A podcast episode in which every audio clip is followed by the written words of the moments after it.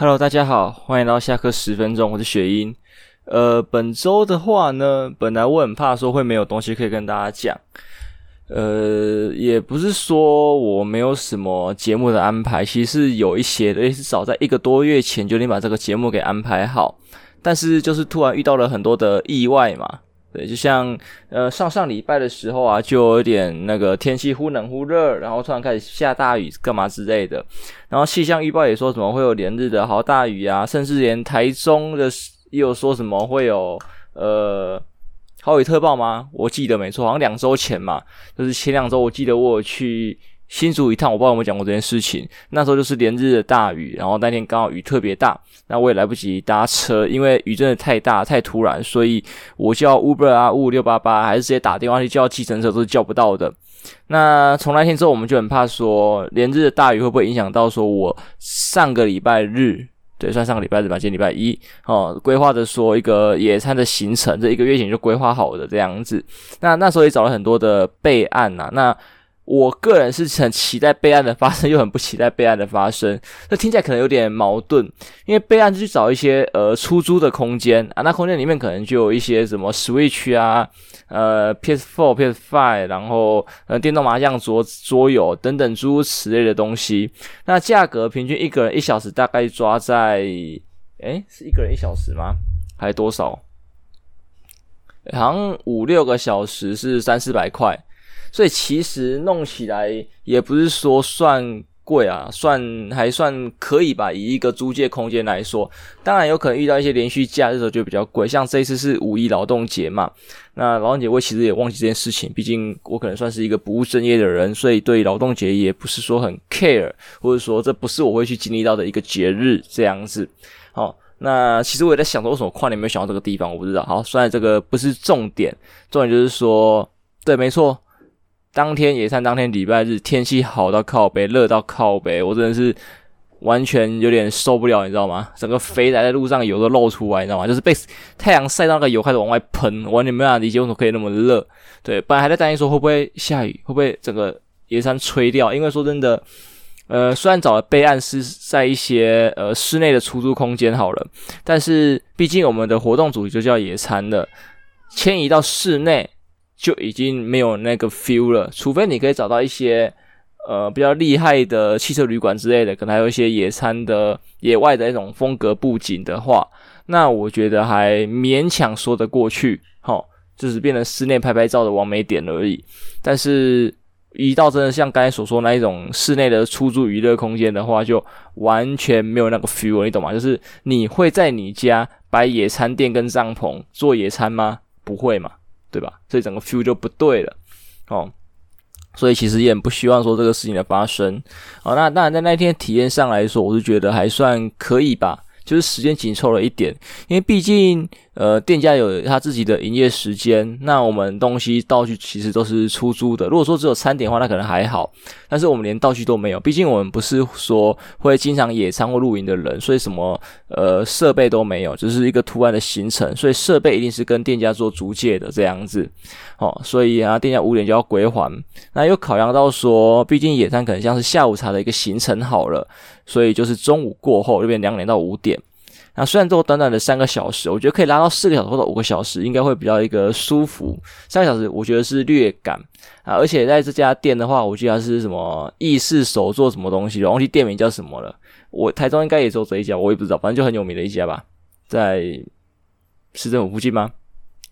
嗯，我也忘了，反正不是我订的。对，就是呃，它的量还蛮多的，我们订的是一个六到。八人吗？还是五到六人、四到六人的一个组合？反正就是最多的那个组合，它有分啊，就是几到几人、几到几人。我们是订最多的那个组合的套餐这样子啊。那我们实际来人数是九位，我没想到那么够吃，因为我们本来想说东西会不会很少，因为我们看照片啊等等就觉得说，诶，好像还蛮少的，所以就建议说大家吃饱饭再过来参加这个所谓的下午茶的野餐行程。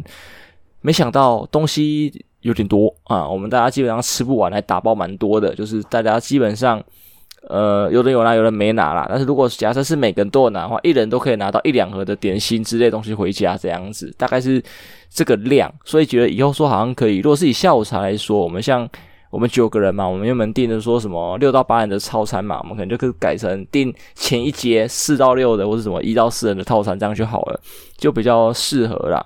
因为像我自己有额外准备说，有那个夏日蜜苹果酒，又做一些自己的调酒过去，其实基本上也是没怎么再喝到，都是后面的行程才有去喝到他们这样子。那后面的那个调酒啊，刚才说那调酒啊，其实我也是参考恩熙君那种做法，毕竟在野外嘛，对，我不是去摆摊的，怎么可能带一大堆基酒跟材料去现场呢？所以就是说我事前先做了一些准备。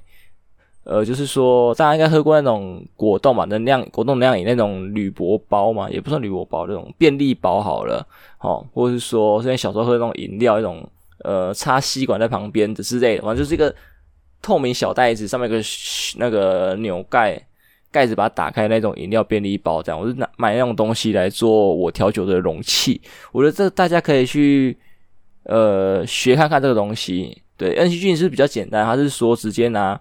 那个能量饮的便利包，然后里面就是倒一点出来，然后灌基酒进去，变成一个调酒，然后你可以拿去什么音乐季啊，或者说什么呃一些路跑行程之类的都好，就是在路上可以很方便的喝，因为你喝完就丢掉，然后你事前又可以准备好，其实非常的方便。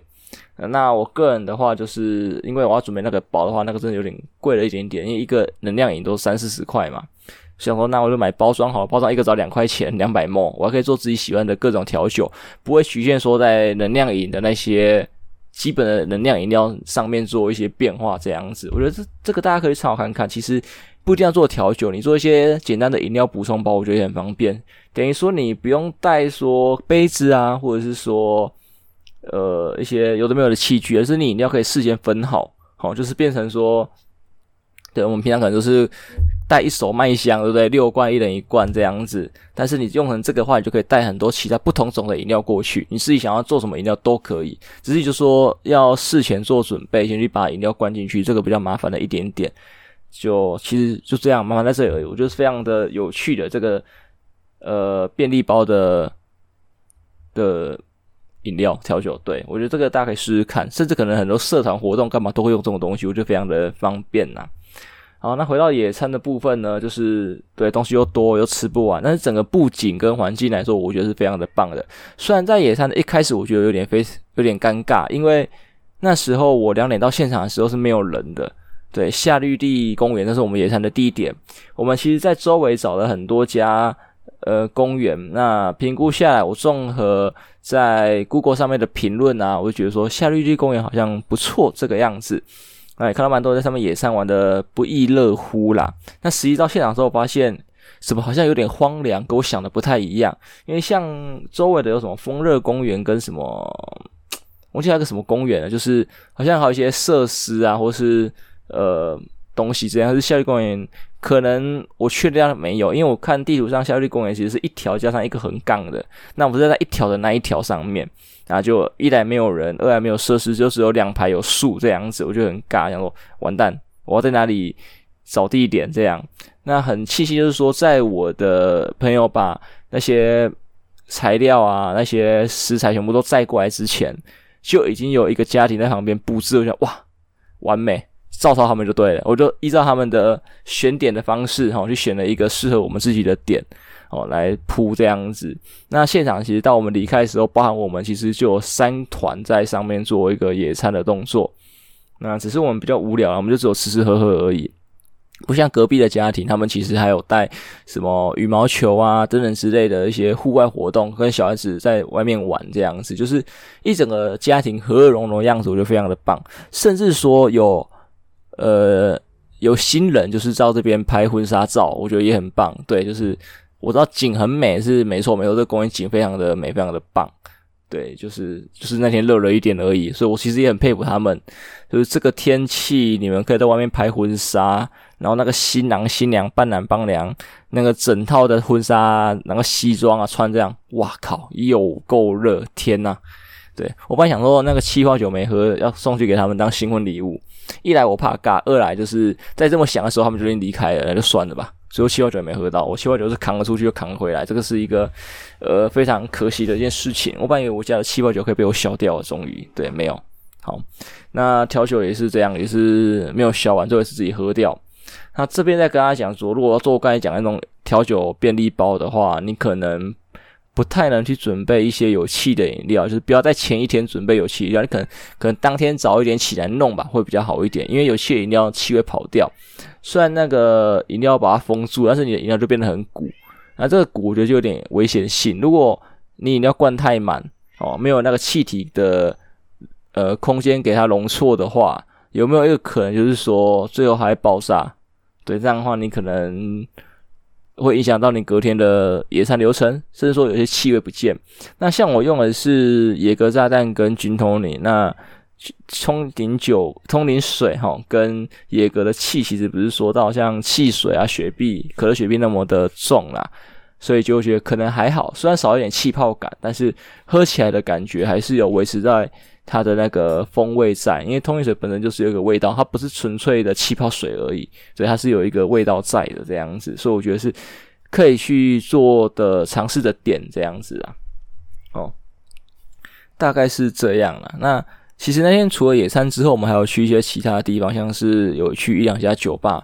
本来规划的行程是先去 Chill Play，再是去安慰剂，这两家都是算有在我的呃待去清单里面的酒吧这样子。那酒陪的话，我很本来就很清楚是一个完美点的，那也有一些呃想法，因为在不同的网志上面的评论来说啦，有好有坏，参差不齐。但是在我去的体验那边就觉得可能价格略高了一点点，哦，但是其实基本上服务可能还好，因为它有食物有酒精，那酒的话依照我那时候喝的两三杯。不是我点两三杯，就是这么多人嘛，会轮着喝，就觉得呃，好中规中矩，不算说太厉害这样子，也没有做到很烂，就中规中矩。我还跟他们顺了一根肉桂棒回来，对，因为我的酒上面有肉桂棒，然后他有做一个烟熏的动作，那我觉得我还蛮喜欢闻这个烟熏肉桂棒的，我就把那根肉桂棒带回家，自己偶尔熏一下来闻一下这样子。好，那成为酒吧餐点部分，餐点部分我觉得算还算。可以吃就是贵，但是合理的，在酒吧吃东西哪一家不贵？通常都贵到靠北这样子，这个是我觉得合情合理的。那论完美点呢，我觉得还非常棒，它的位置啊，它的摆设其实也很适合拍照，我觉得蛮适合拍照，大家可以去看一下。那我记得在网上还有看到一些，还有一个泳池啊什么蛙哥吧，那可能是特殊节日才有的吧，还是我记错地方忘记了？因为它是一个在呃，我记得它在四楼嘛，然后旁边可能还有其他的店忘了。就是有些很多的额外的布置啊，然后毕竟在呃台湾大道文心路是文心路吗？反正就是地很贵的那些地方，对，因为我记得它离我们野餐点夏绿蒂公园附近而已，然后大家也知道那块地那边寸土寸金哈，所以它的价格贵什么的，我也觉得是完全合理的。但是就是不知道为什么那天人偏少，也有可能说我们是六点去，然后呃八点多就离开了，所以人少，因为毕竟还没到所谓那个晚上的时间嘛。对，大家会去酒吧可能是比较晚，有可能。对，但是在我去下一家酒吧的时候，他人就是多到靠北。对，我第一次去的时候他没什么人，但这次去的时候哇，整间店有够满这样子。所以总的来说，哦，刚才讲的 Chill Play，我觉得大家还是可以去体验一下，没有说很强推，但是目前来看的话是可以去呃。开开视野，可以去见见世面的，我觉得可以去看看。那可能他的跨年活动或什么之类，可能会比较好玩吧。根据我去过的酒吧，我对这种风格酒吧的感想是这样：它可能在跨年啊、圣诞节啊等等之类的活动，它应该会是一个比较好的地方。但是根据这个理由下去判断的话，就是你们真的想要在这些节日订到这间酒吧，应该是需要。提前预定的，所以你们可能就要提到说一些规划这样子。当天我们有遇到塔罗牌的活动啊，但是就是 对，才一个人算完塔罗牌之后，那个什么叫占卜师啊，突然就有急事，人就不见了，这个就有点尴尬。对，不然可能还有一些额外的感情话题，对，毕竟有男有女，然后都是年轻人，一定很容易就是聊到感情的话题。虽然最后面在第二间酒吧的时候稍微聊到一点点，但是其实呃也不算多，因为毕竟是在活动的一个尾声的时候吧，大家都快走了，所以就。呃，打他 pass 掉，当然有可能是在提到我身上的部分啊。那天真的是我谈的非常的多，你知道吗？从我一开始在野餐的时候，跟不认识的人见面，因为这团其实不是全部都认识，就是朋友一个就一个拉一个这样子，所以就是有三分之一的人是不认识的，三分之一四分之一吧，就是彼此啊不管是我还是我的朋友，这样就是每一个每一个人去看，其实都是有四分之一的人不认识。那我也不知道我在这个环境底下呢，我的业务能力打开吗，还是怎么样？我不知道，反正就是很容易话题，或者是说一些对呛的点就会在我身上，也不是说对呛，应该说我被呛，我被呃攻击的点，就是我在那一天俨然成为一位坦克，你知道吗？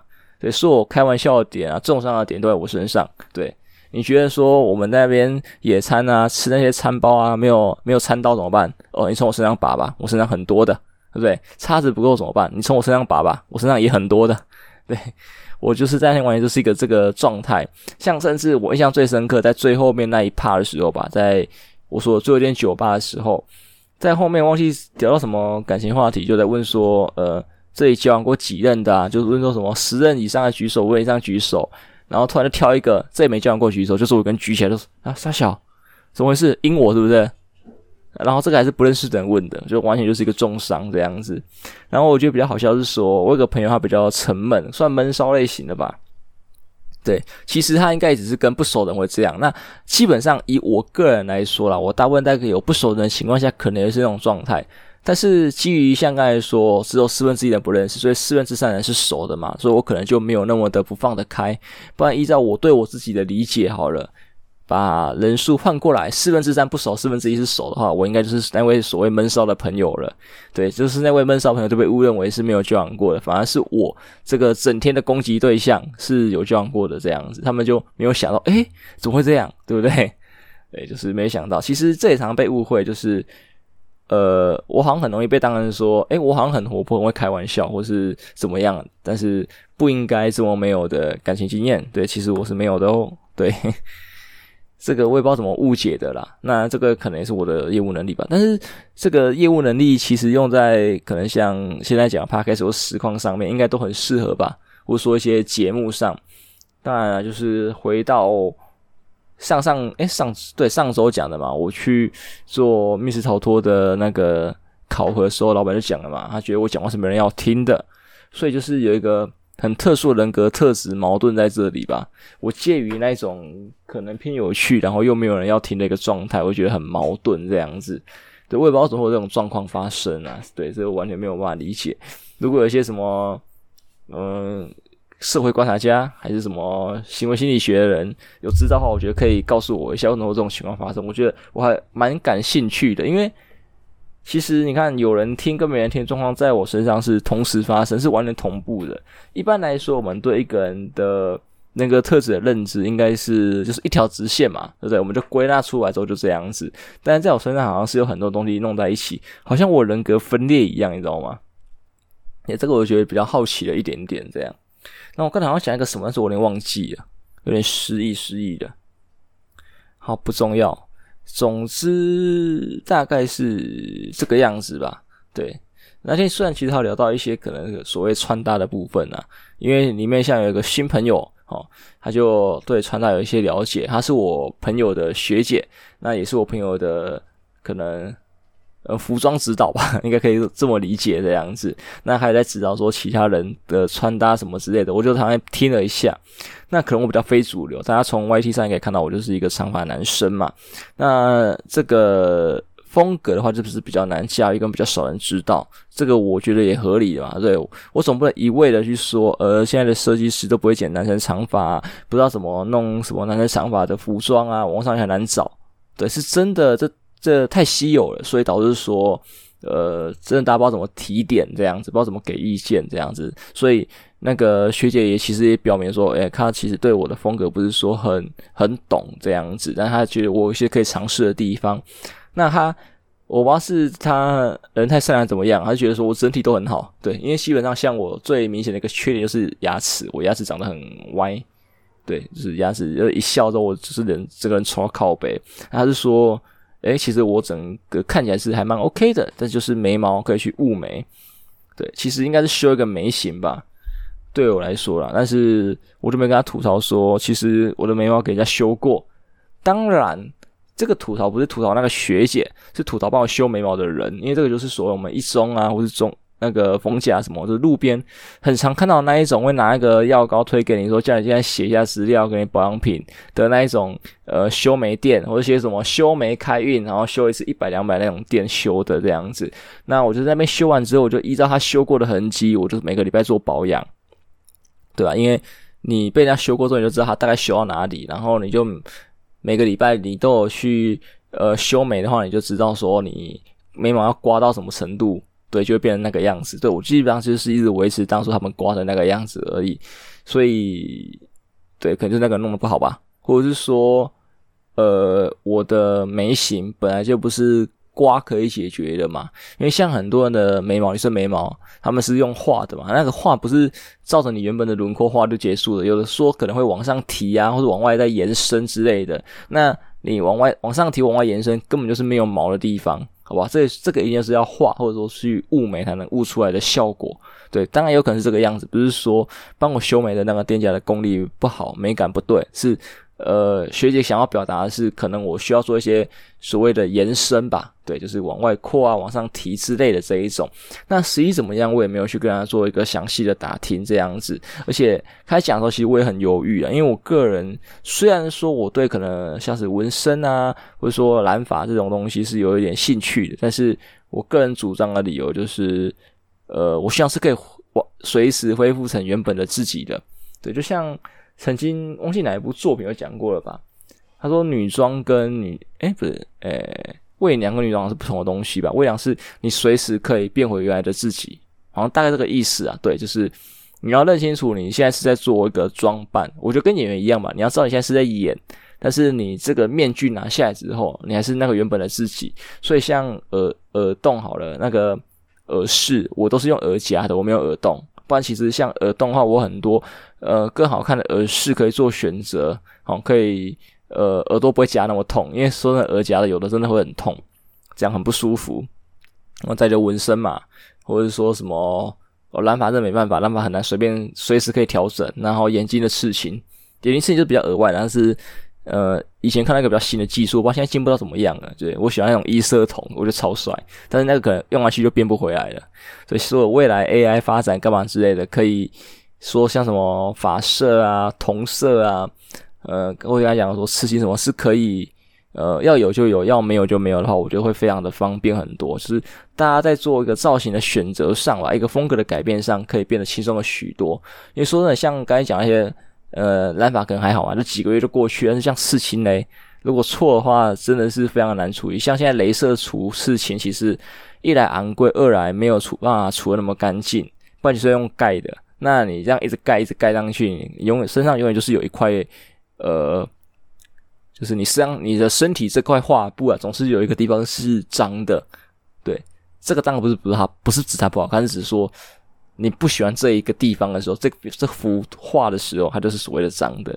当然你喜欢的话，永远就是好看的一个作品啊。对啊，这个就就在看，像甚至有人会弄那种什么情侣的名字啊，对，另一半的名字啊，然后刚纹完就分手，就诶。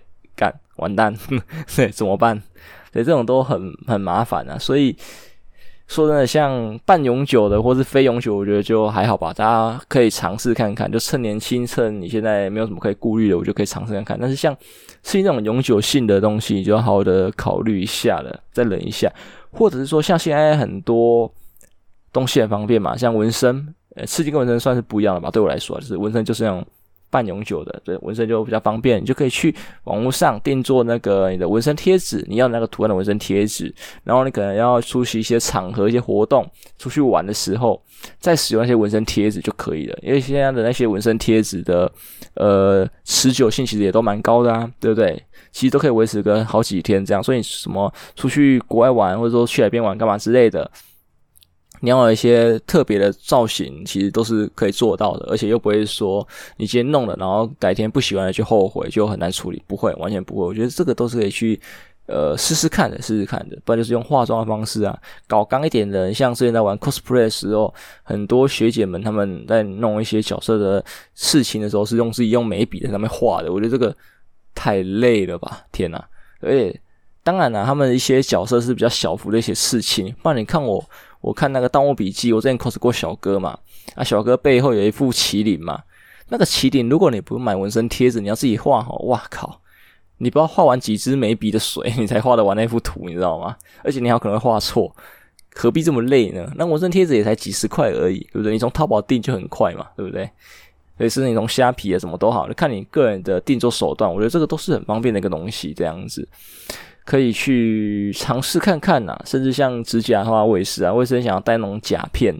对，我觉得这个都是呃可以尝试的一个点吧。对，不用说一定要做你自己的指甲上，不然就要等它长出来啊，干嘛之类就很久，很不方便。甚至啊，说像刚才纹身的部分，还有个什么什么 henna 吧。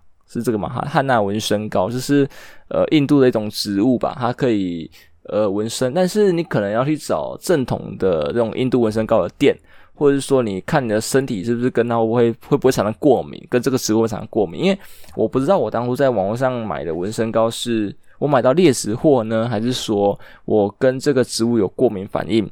因为我当初纹完的时候。我就发现我的手上有点热，那我以为是正常现象嘛，因为它可能要附着一些颜色在上面啊，什么之类的，我觉得热是正常的。然后后面发现这个热药又不对劲，我就赶快把那个纹身膏冲掉。一冲发现不对了，我的手上有点灼伤。那最后证明真的是灼伤。我手现在其实还可以隐隐约约看到一点淡淡的当初纹的痕迹，已经很淡了。过这么多年已经很淡，但是就是还是有一点点，仔细看会看到一点点。那还好，我当初不是纹很大幅，就是纹在手臂上的一个蜘蛛而已。对，就是中二自己画了一个蜘蛛，哎，不自己画了，我忘记蜘蛛谁设计的，反正但是画在我手上这件事情是请同学画的。对，因为毕竟你自己画的话，你自己非呃艺术出身的，或者说你平常没有在说画画的人，你自己要画自己纹身膏，哇，这个一定完蛋。而且现在讲汉娜纹身膏是算半永久的，它可以维持到几周吧？如果我没记错的话，它厉害的可以维持到几周。对，这个一个画歪哈。感觉丑翻天，那我也不知道我当初什么勇气。我是在高中的时候玩这个东西的，你懂吗？等于说这是随时可能会叫训导处的，但也有可能我那时候中二病发，有拿绷带缠自己的手吧。像认识我的国中同学就知道，我国中的时候很喜欢玩绷带。那时候我忘记被哪个作品影响，我不知道是死神影响的，就是破灭他们，还是说火影。中二病想谈恋爱是高中的时候吧，希望神眼。所以，所以可能在高中的时候，可能是因为中二病想谈恋爱的永泰希望睁眼去做玩绷带。那国中可能就是死神那边影响的玩绷带吧。虽然我觉得绷带是一个很不错的搭配，但是其实在我的生活圈吧，我很少看到有绷带的装扮。对，因为像我很喜欢那种暗黑风那种特殊风格的一些装扮。好了，那其实很少看到绷带这个元素的出现。基本上会出现绷带都是一些呃。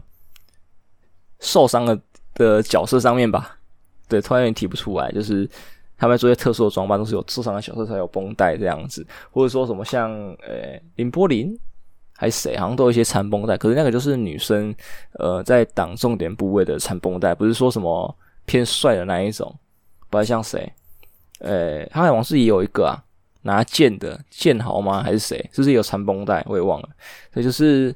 其实我觉得绷带是一个还不错玩的元素，所以在我的像我的那个 logo，我的那个那个面具 logo，其实大家也看到一个绷带的元素，算画出来就不是说很明显，甚至说我后来在 AI 那边都弄得不是很好。但是如果有注意到的话，在我之前第一次弄 AI 的时候，我先 po 一个图，应该有看到一个呃 AI 画出来的一个女生，她身上是一个绷带的。对，其实我是要用破面加绷带。去做主轴，画出角色，但是我不知道为什么 AI 帮我填了一个女性进去，所以就变成那个样子。那其实我是想要很单纯的是绷带加面具，就改一个破面这样子。当然，AI 可能不是很好理解。对，这就是为什么 AI 没办法马上要取代人类，可以取代部分，不能取代全部。对。你跟设计师讲说，你可能要像什么死神，就要带着死神那样的破面哦，然后可能要带点绷带的元素，干嘛之类，他可能可以理解去想。那你讲给电脑听，电脑就觉得你在供他小，然后就弄些很奇怪的东西。不信的话，大家把我刚才那句话很简短的告诉你的什么 m i d j o r y 啊，说或是什么 Stable Diffusion 看看。他都会画一些很奇怪的东西给你。如果你的没有加其他条件进去的话，就单纯就是像我刚才讲，就是我可能要写绷带，然后我想要像死神那样有一个破面的元素，然后面具要怎么样怎么样怎样之类的。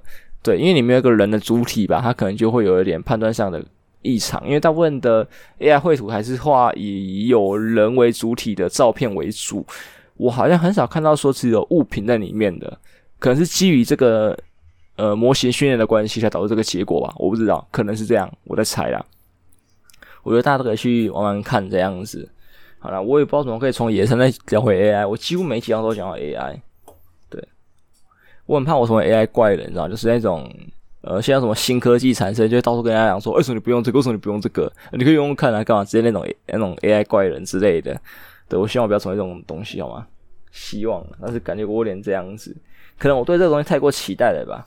可能啊，对，毕竟我的梦想其实是像什么加速世界。对，我总觉得这集我好宅，我都讲一些动漫作品。对，因为其实像很多人喜欢的是《刀剑神域》，但是我更喜欢是加速世界那样子的呃 AR 领域。对，因为像 VR 就戴头盔嘛，然后沉浸式的像刀剑这样意识会进去，但是这样的话就只是你要躺那个地方不能动，干嘛？这我觉得就很呃不行。因为我个人可能很喜欢说一心二用，同时做很多事情，所以我就喜欢 AR 领域。而像 AR 领域其实就可以很方便在生活中的使用。像如果大家有看那个微软，这有做过一个 AR 眼镜，叫是 Helios 吗？好像这个东西吧，忘记了。诶、欸，好像他就是有说什么，像他去看冰箱的时候，可以从冰箱看到行事历啊、天气啊、干嘛之类的，然后可以直接做操作。那这个就只是把说我们现在。生活中说什么，很多人会在冰箱上面贴那些小便签干嘛之类的，但是就是虚拟化，你懂吗？就不用上面贴很多便签干嘛之类的哦。甚至说你在边吃饭的时候，你可以边看报纸，报纸上面可以有一些注解。等于是把你的电脑跟你的现实世界是整合在一起，我觉得这个是非常的方便的。